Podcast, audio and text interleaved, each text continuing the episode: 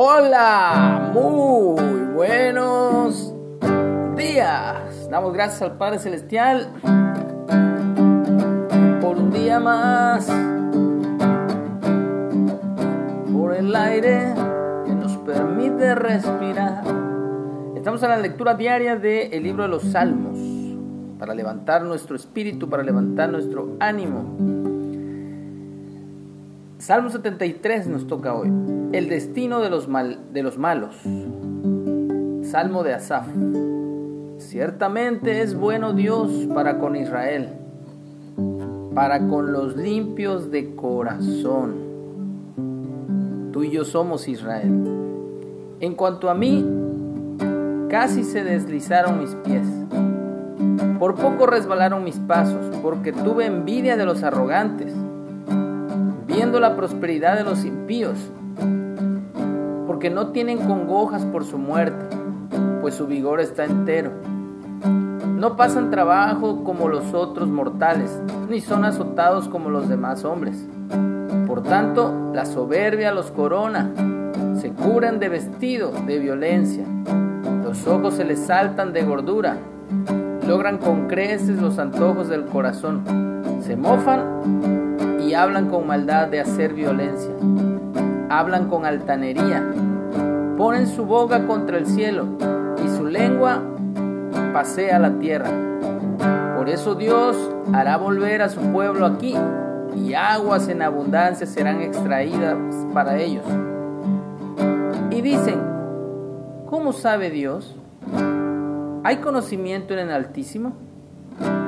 He aquí estos impíos, sin ser turbados del mundo, alcanzaron riquezas. Verdaderamente en vano he limpiado mi corazón y lavado mis manos en inocencia, pues he sido azotado todo el día y castigado todas las mañanas. Si dijera yo, hablaré como ellos.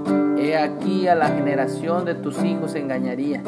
Cuando pensé para saber esto, fue duro trabajo para mí hasta que entrando en el santuario de Dios, comprendí el fin de ellos.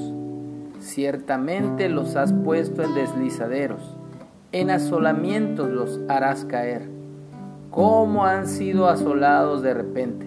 Perecieron, se consumieron de terrores, como sueño del que despierta. Así, Señor, cuando despertares, menospreciarás su apariencia. Se llenó de amargura mi alma y en mi corazón sentía punzadas. Tan torpe era yo que no entendía.